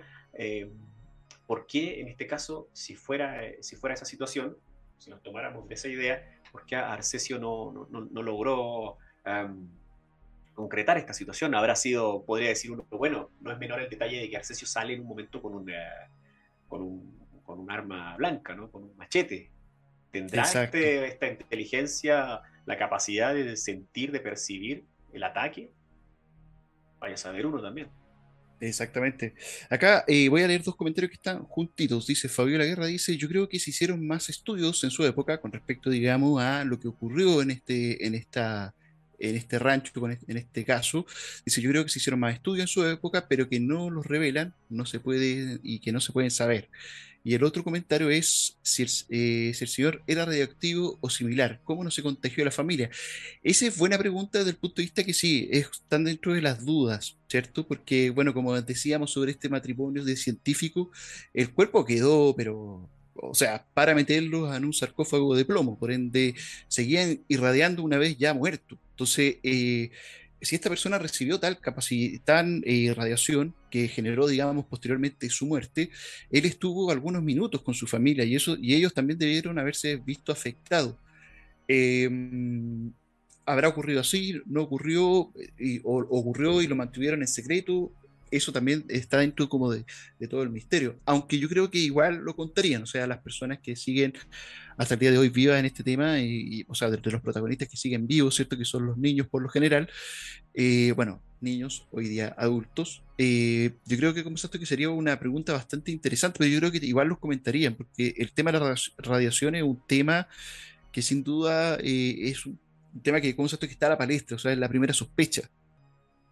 Claro, no sé, no sé, nunca se mencionó eso, nunca se mencionó eso, no, no hubo problemas con... eran demasiados testigos, o sea, hay, hay 12 personas que quedaron vivas, que pudieron eh, pasar este, este evento traumático y que no se menciona que hayan tenido este tipo de consecuencias. Entonces, muy extraño, o sea, resulta muy extraño que, que, bueno, afortunadamente, por supuesto que no hayan tenido este tipo de consecuencias, como sí hay en otros casos que no llegan a la muerte los protagonistas, pero que sí quedan con temas de salud bastante fuertes, como estas luces que, que a veces hacen que, lo, que, se quemen las retinas, por ejemplo, temas de piel sobre todo, eso, enrojecimiento de piel o daño permanente en la piel incluso.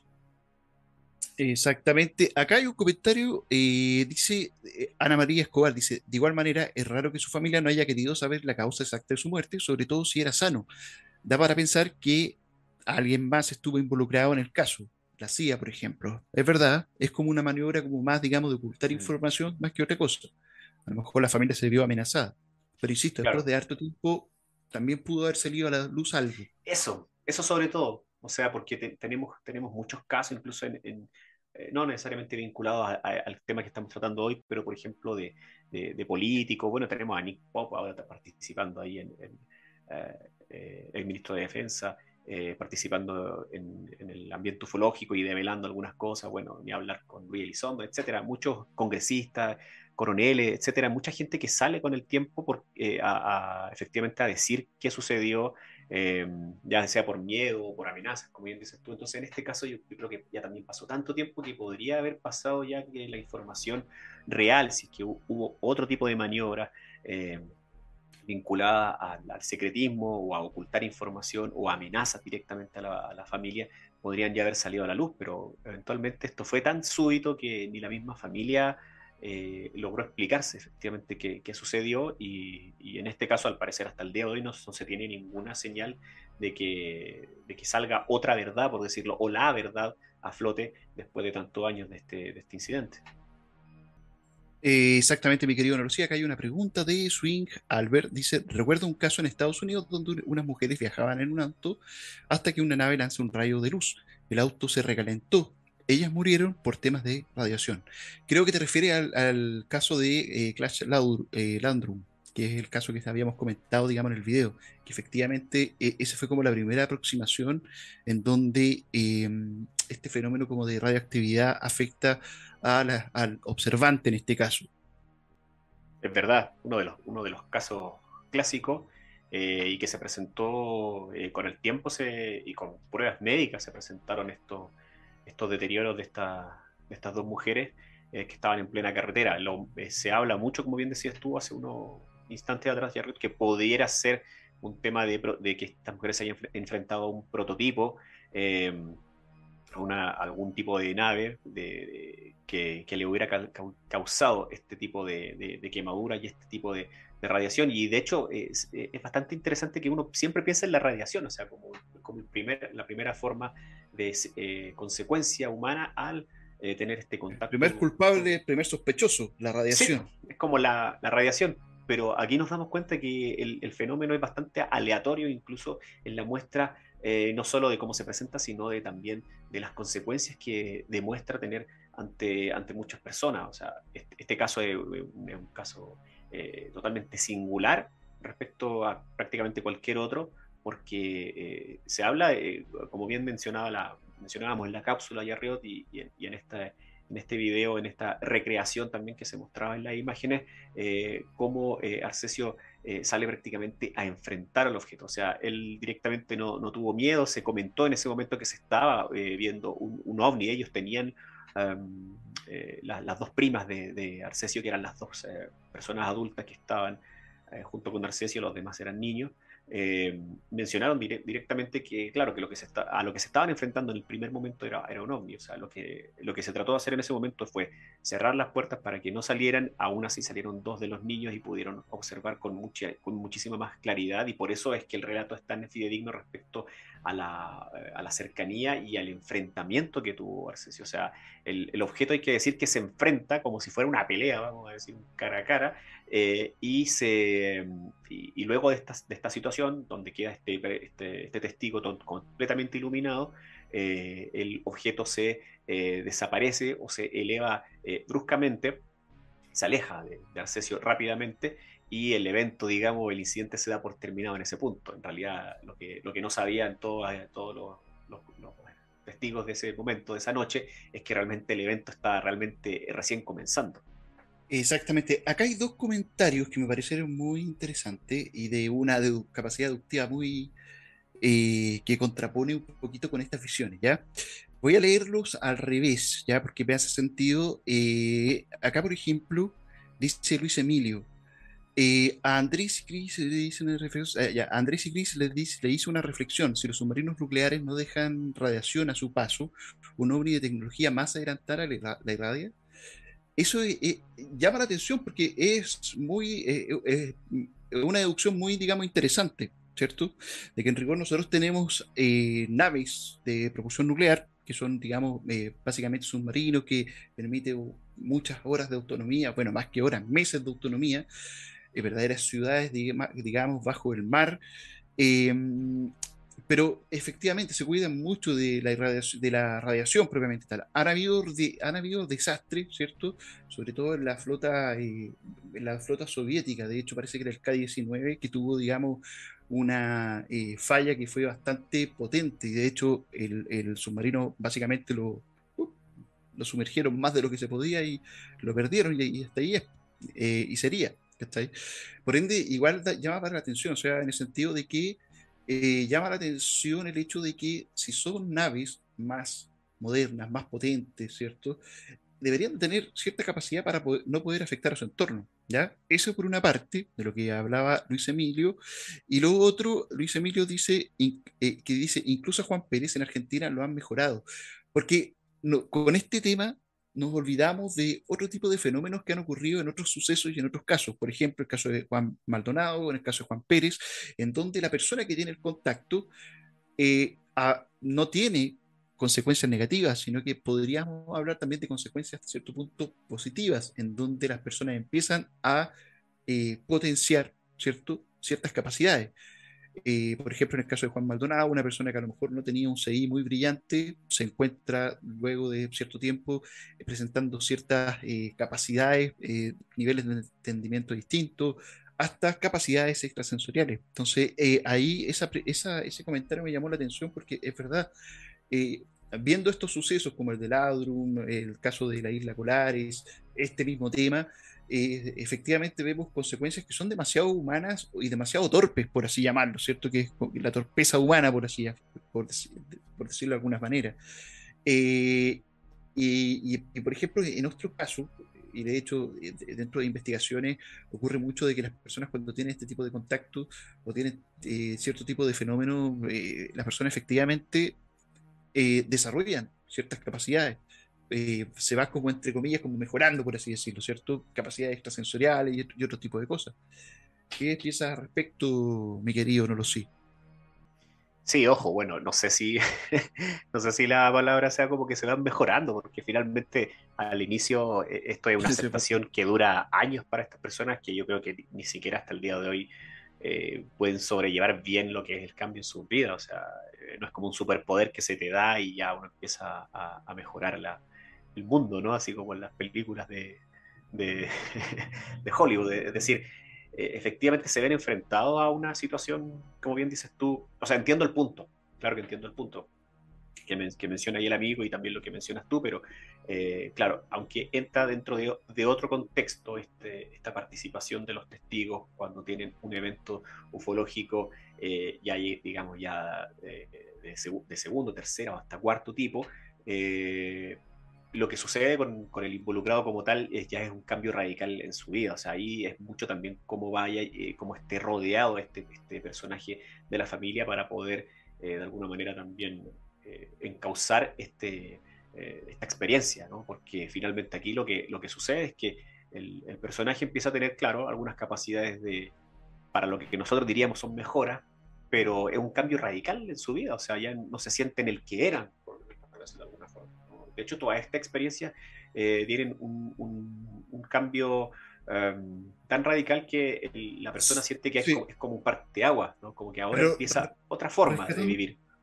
Rescatando un poquito el comentario, eh, hace hincapié, yo creo que, existe cierta... Eh, se puede decir cómo eh, toma fuerzas otro tipo de fenómenos ya que no que va más allá del mero de la mera consecuencia digamos eh, por enfermedad muerte o tipo de cosas que forma son consecuencias por así llamarlo de la mala aplicación o el mal uso digamos de cierta tecnología ya eh, porque en rigor sí pues efectivamente como bien dices tú lo sí existen consecuencias psicológicas muy potentes digamos en las personas que están involucradas en este tipo de sucesos.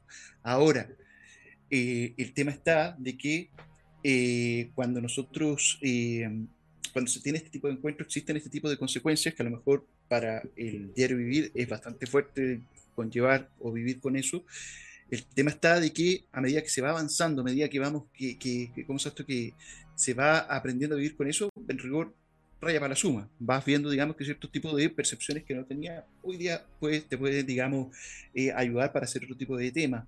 Ahora, las consecuencias de este caso en particular y otros que hemos visto y hemos comentado en el programa del día de hoy, siento yo que tienen esta particularidad de que de alguna manera, eh, por así llamarlo, eh, como dije en un momento, o sea, es como un mal uso de la tecnología, más que más. Es una torpeza de la tecnología. Es como yo tengo, yo no me voy a poner detrás de la parte de atrás de un cohete porque sé que me voy a quemar. No sé si me explico.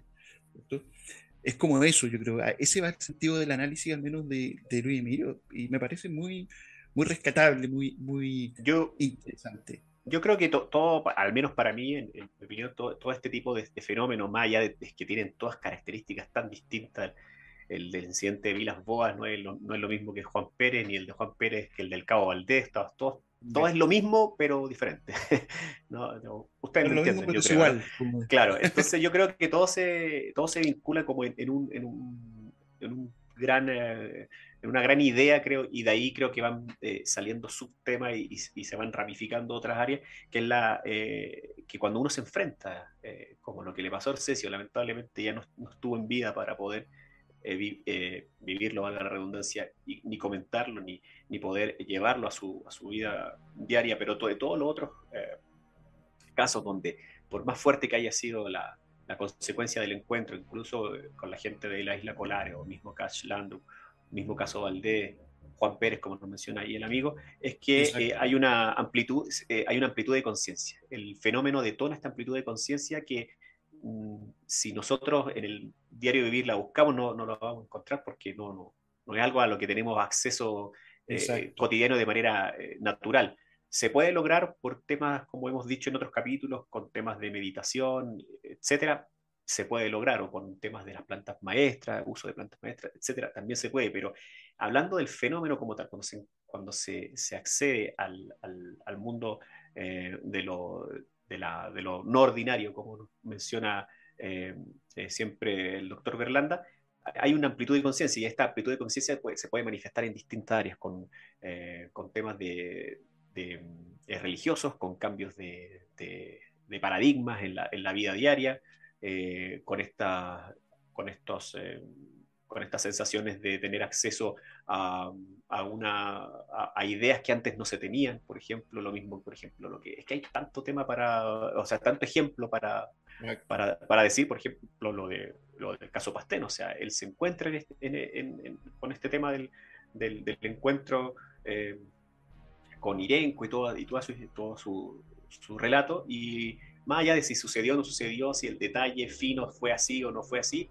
eh, lo que sucedió con él aparentemente fue un tema de conciencia, se amplió la conciencia como tanto otro eh, y empezó a vivir la vida y a mencionar eh, una historia que para muchos de los que no hemos vivido una, una cuestión así, no hemos tenido acceso a, a, esa amplitud de conciencia, no la podemos extender al menos del todo. Entonces creo que en ese sentido el, el, el caso de, de Arcesio Bermúdez nos deja en claro que a pesar de que el fenómeno está conviviendo ahí con nosotros y se puede acercar de una manera eh, muy radical y que puede detonar esta amplitud de, conciencia, también puede incluso tener eh, eh, acceso a, hacernos daño, incluso. O sea, al parecer pudiera tener acceso a, a, tener consecuencias fatales. Y de hecho yo me sigo preguntando si esa actitud con la que se enfrentó Arcesio al objeto de manera temeraria con un, con, un, con, un, con un arma blanca, pudo incluso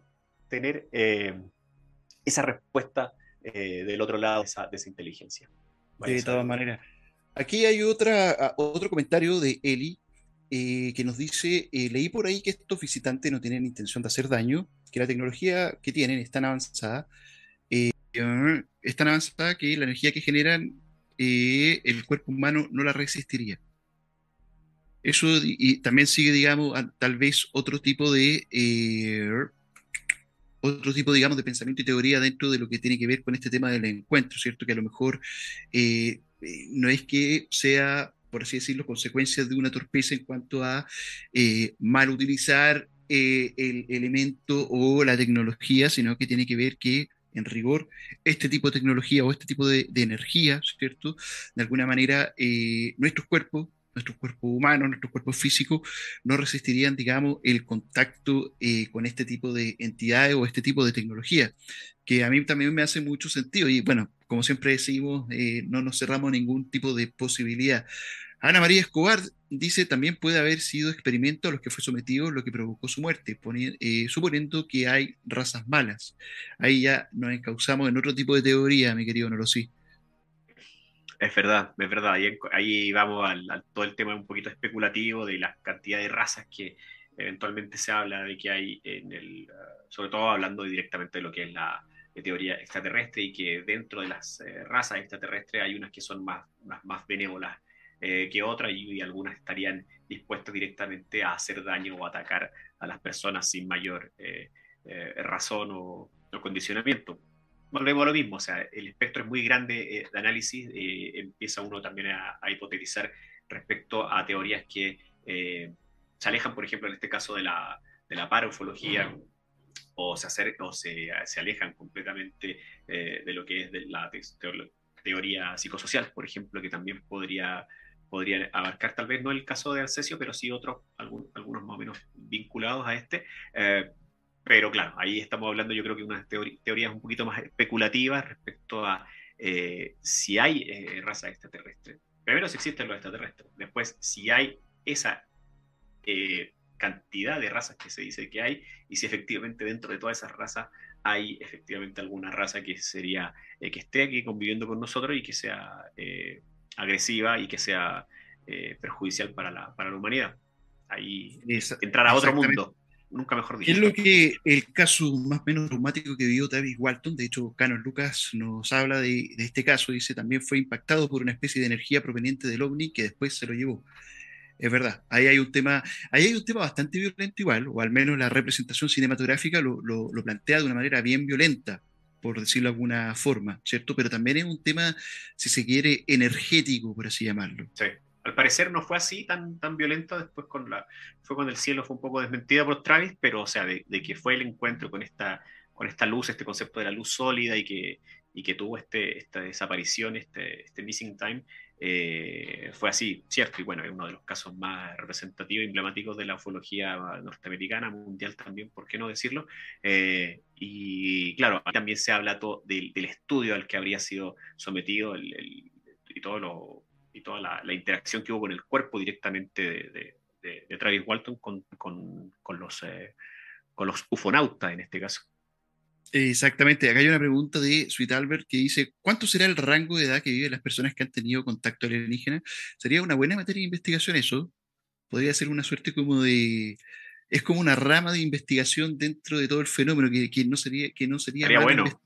Exactamente. Sí, porque los muestreos normalmente hablan como de las zonas, perdón, de las, de las zonas, de, de la cantidad de avistamientos. Eh, eso, ¿no? Hacen como referencia de, numerológica a la cantidad de avistamientos y, y, a, las zonas eh, como tal donde se presentan más en Europa, qué sé yo, en América, en zonas, en zonas desérticas. Es que, en rigor la investigación tiene que ir en todo tipo de, de rango, ¿cierto? Como bien dices tú, planteando esos temas. Acá esta lista, de hecho, hasta la, misma pregunta es como, es como título de investigación, ¿cierto? Claro.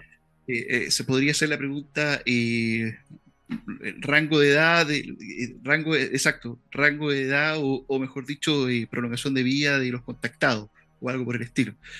Está muy buena, digamos, la pregunta. Sí, porque incluso ahí, ahí estamos hablando, por ejemplo, de, de, una, de, algo que se podría asociar más a la, a la, a la teoría psicosocial, donde eh, lamentablemente por mucho tiempo, durante estos más de 70 años, se investigó demasiado el objeto y ahí, por ejemplo, con la pregunta que nos hace este amigo, ahí estamos hablando más bien del testigo, investigar al testigo. Entonces, eh, recabar es tan importante como que nos diga, eh, ok, si el objeto era ovalado o era triangular, si te emitía luz, si estaba a cuánta distancia, si bajó, si subió, si se, si se subdividió, etcétera. Pero también es importante hablar con el testigo, conocer el nivel de estudios, conocer qué tan vinculado está a estos temas.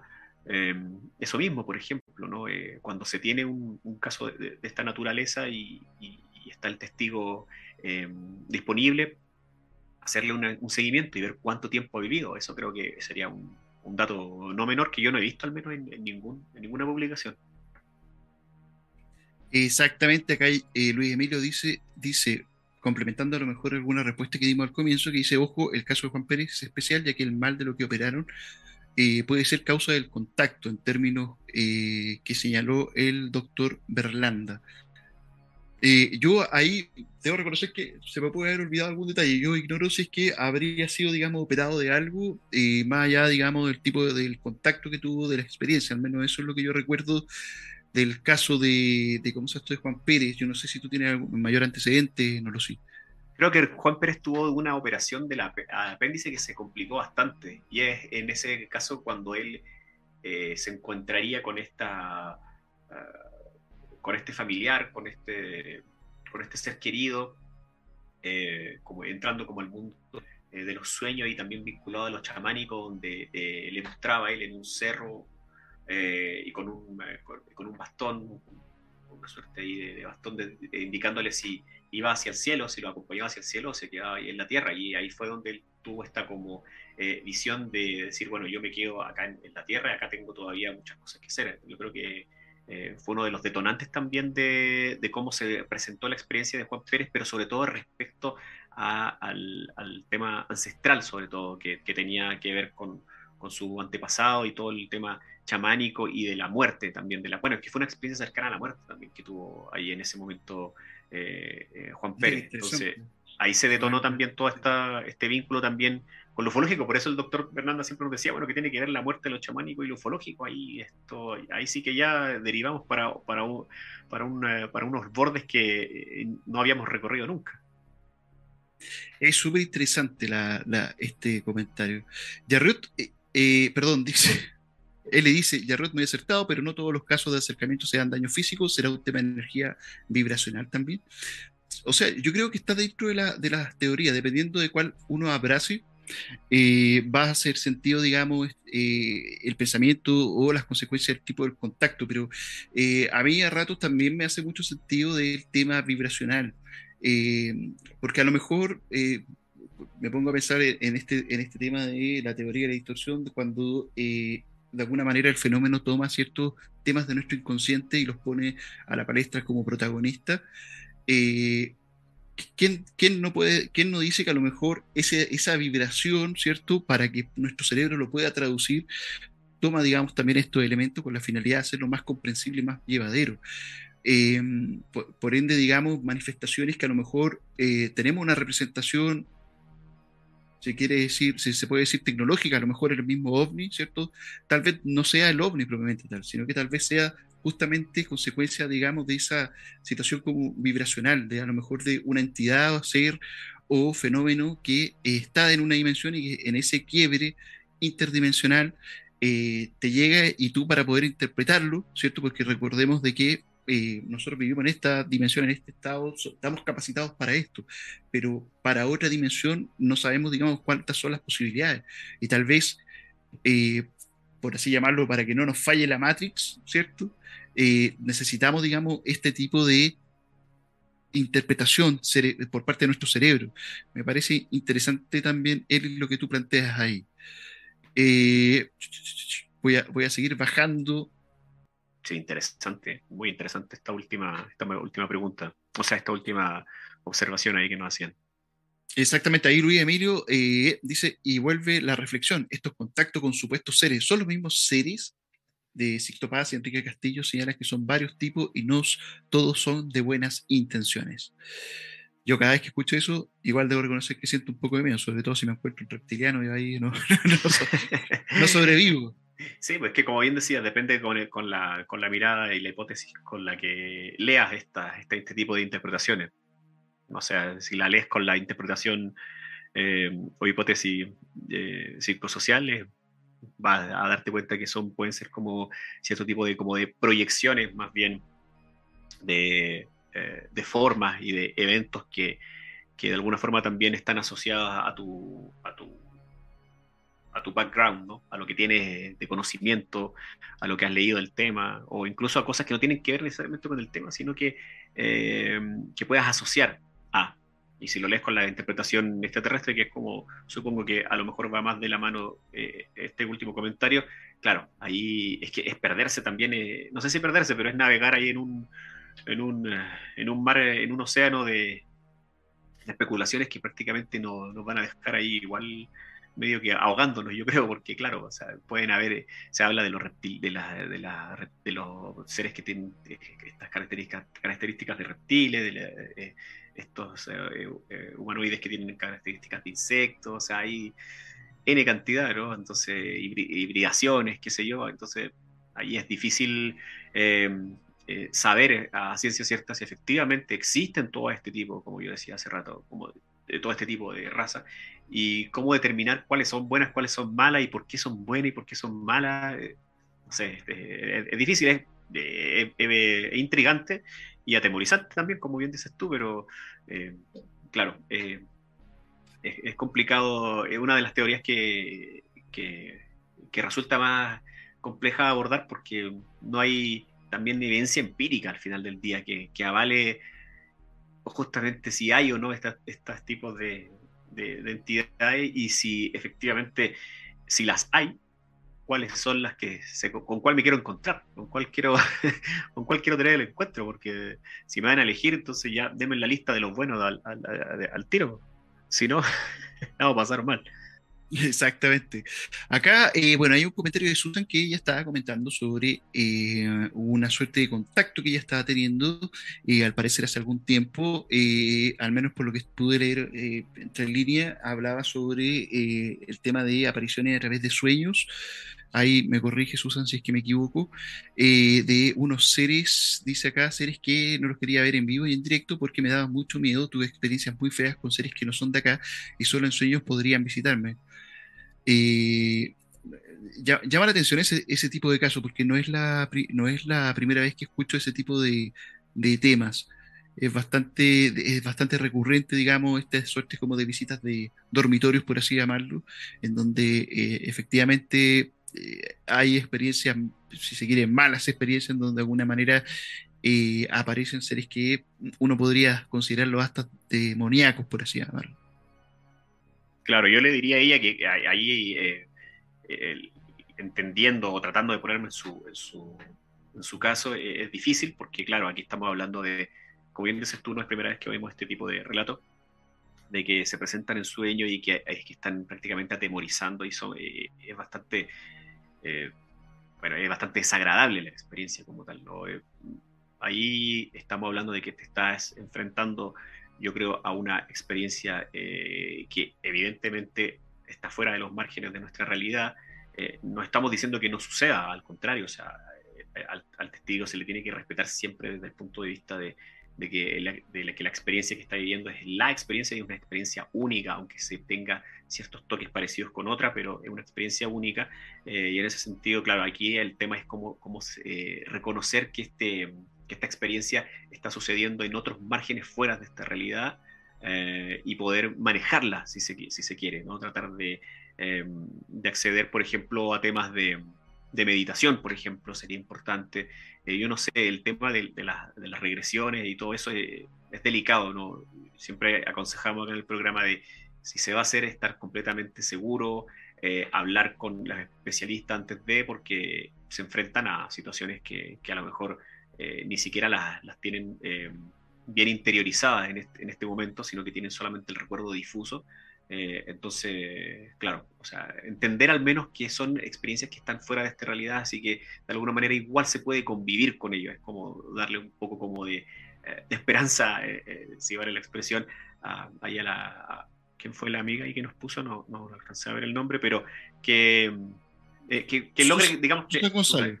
Ok, que logre entender ella que, eh, que bueno, es una, es una experiencia que, que, a lo mejor la va a estar acompañando eh, por cierto tiempo, pero que es una experiencia que está sucediendo al mundo, en el mundo de lo paralelo, digamos, ¿no? entre, la, entre la realidad, eh, la realidad, que es esta realidad, pero eh, convive con, con otro, eh, con otro margen que está también ahí haciendo, como, haciendo como frecuencia paralela, porque debe ser muy complicado ese manejo, y muy, muy complicado en, enfrentarse a eso. Excelente. Ha sido bastante interesante y bueno y fructífero el capítulo de hoy, mi querido sí sin duda alguna. Las preguntas estuvieron muy, muy interesantes. Buenas preguntas, buena participación. Muy, muy buenas preguntas. Exactamente, creo que volvimos a hacer lo que fuimos. Las, las personas estuvieron bastante atentas, estuvieron muy eh, eh, atentas, muy, digamos, incisivas en algunos temas. Así que le, eh, le agradecemos, digamos, al menos en esta parte, fue bastante grato conversar y, y, bueno, y verlos a ustedes, nuestros queridos tripulantes de esta nave. Yo hace, eh, hace rato, Yaret comentaba que Exacto. mientras tú buscabas las preguntas, comentábamos que, claro, estamos eh, buscando tener eh, casuística latinoamericana, eh, casuística en general, pero sobre todo ahí enfocarnos en nuestros países que tenemos mucha casuística de, Em, de algunos relatos que se quedan en el tintero porque no han trascendido tanto a los medios de comunicación, pero son muy, muy interesantes. Eh, y respecto justamente a lo que son los casos latinoamericanos eh, y a toda, la, a toda la información que emana desde eh, nuestros países, tenemos, señor director, una recomendación. Volvemos con, los, con las recomendaciones que le habíamos dejado de lado, ya las recomendaciones literarias respecto a la ufología, por supuesto, el tema que nos atañe aquí en la nave nodriza. Así que, señor director, ahí si me ayuda con la cortina para hacer la presentación del el libro ufológico de la semana. Ok, no hay cortina, fue abducida la cortina. Me acaban de decir que la mandaron a lavar la cortina. No. Eh, va, directo la, va directo sin cortina. va directo sin cortina. Y aquí está. No sé si me veo o se ve otra cosa en la pantalla. Sí, parece que me veo Ahí está se viendo. Ve, se ve perfecto y excelente ese libro, ese buen libro, estimado amigo. Estamos hablando de alienígenas americanos, por eso hacíamos la referencia a los casos latinoamericanos.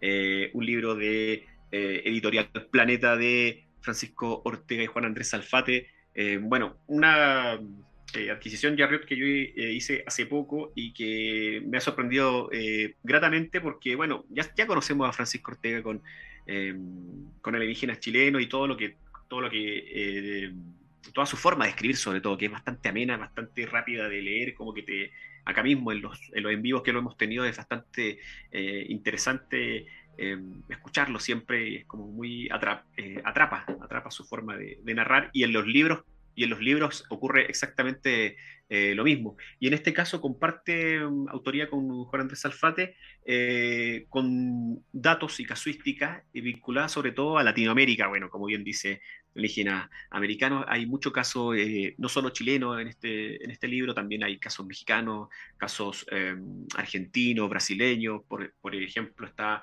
el famoso caso de la isla Robert de, allá en Chile, un gran, gran caso.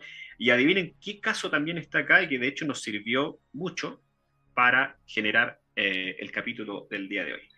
¿Qué otro, qué otro caso podría eh, estar aquí sino el de, el de Arcesio Bermúdez? Aquí está justamente de lo que hablamos el día de hoy, Riot, el caso de Arcesio Bermúdez, una de las muertes involucradas a un... Eh, a un evento ufológico eh, con este hombre que eh, en Anolaima, Colombia, a mediados de los años 60 tuvo este encuentro con lo extraordinario, así que nos sirvió mucho de referencia encontrar en estas páginas este caso de Arcesio Bermúdez y así que bueno, completamente recomendable, una gran portada, por cierto, Editorial Planeta, eh, a la venta en varios países eh, de Latinoamérica, por lo que tengo entendido, ha sido un, éxito, la verdad, de, ventas y siempre el trabajo de, de, de, Francisco Ortega y en este caso también de Juan Andrés Alfate, eh, que también ayuda bastante. Tiene ahí algunas también, algunos, eh, algunos dibujos, algunas representaciones. Ahí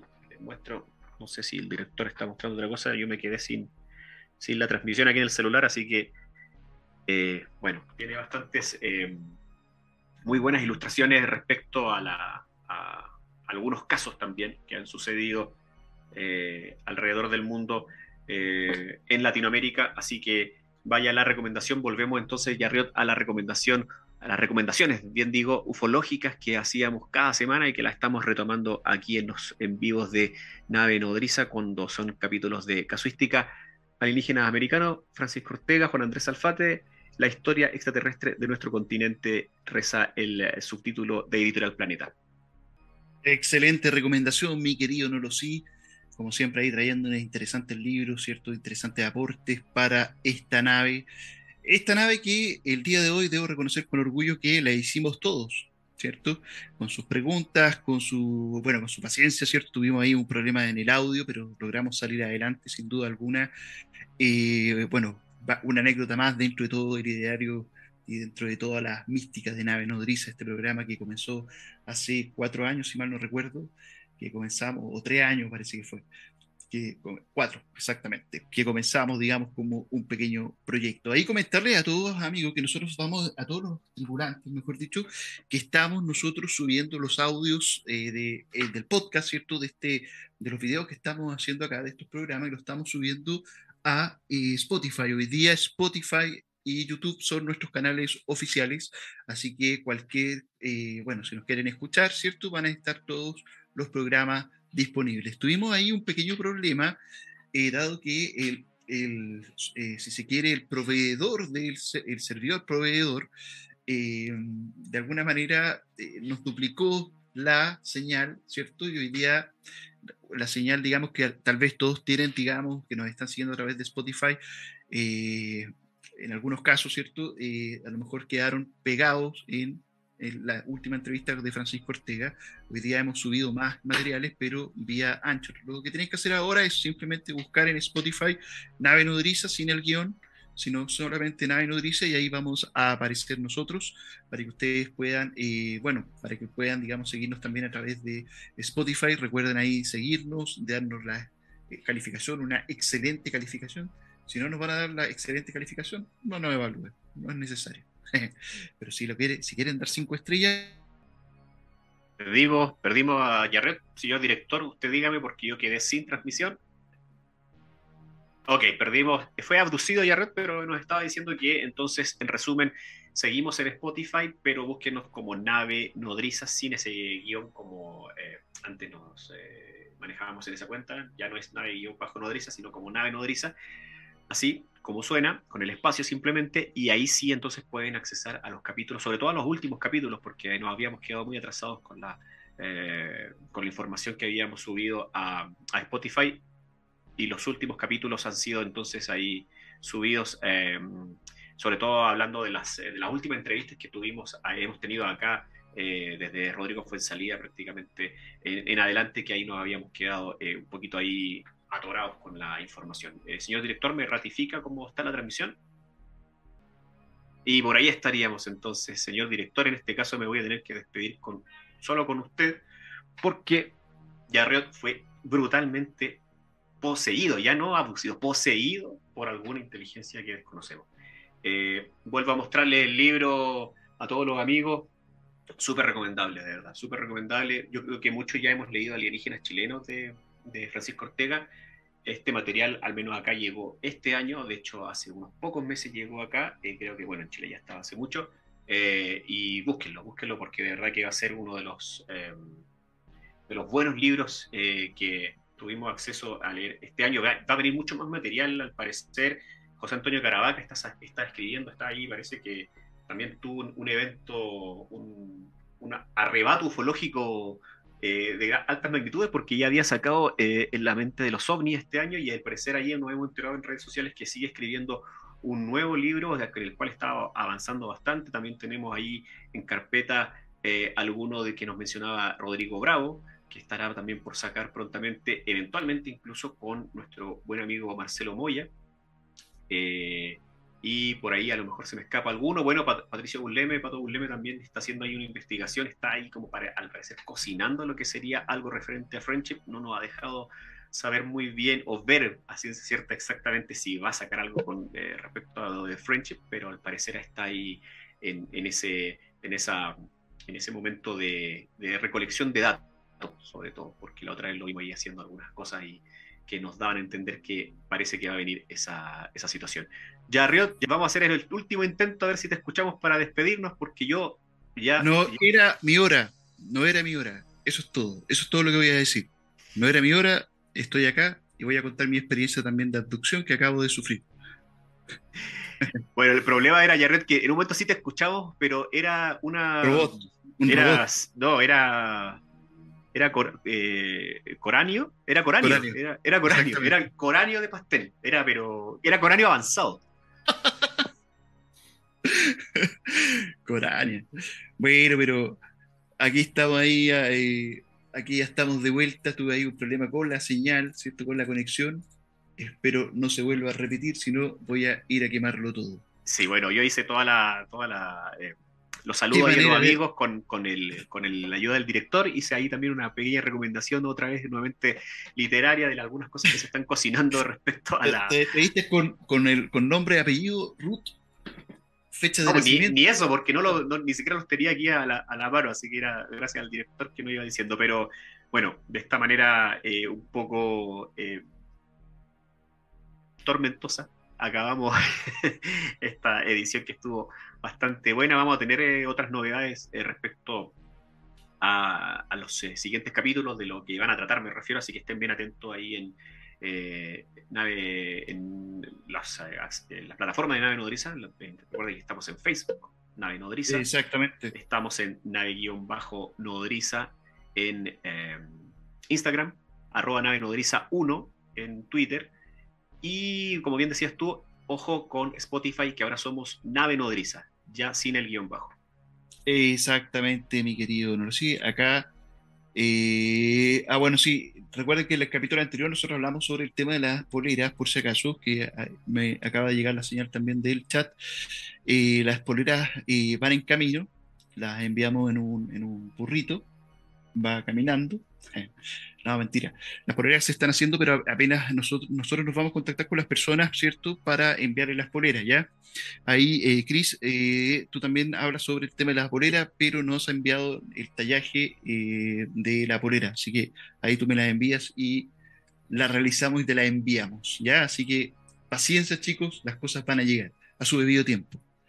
Los tiempos de Dios son un misterio. ya, señores. Muchísimas gracias por haber participado esta noche. Sin duda alguna fue una conversación bastante grata, bastante amena. Eh, las preguntas muy, muy interesantes. Me gustaron mucho, digamos, los, comentarios de cada uno de ustedes. Así que, señores, señores, señoras y señores, nos despedimos. Y recuerden, chicos, que nave nodriza no se afirma ni se niega. Y no se lo diré en, corea, en coreano, se lo diré en español, se investiga. Hasta la próxima. Muchas gracias. Nos vemos. Hasta la próxima.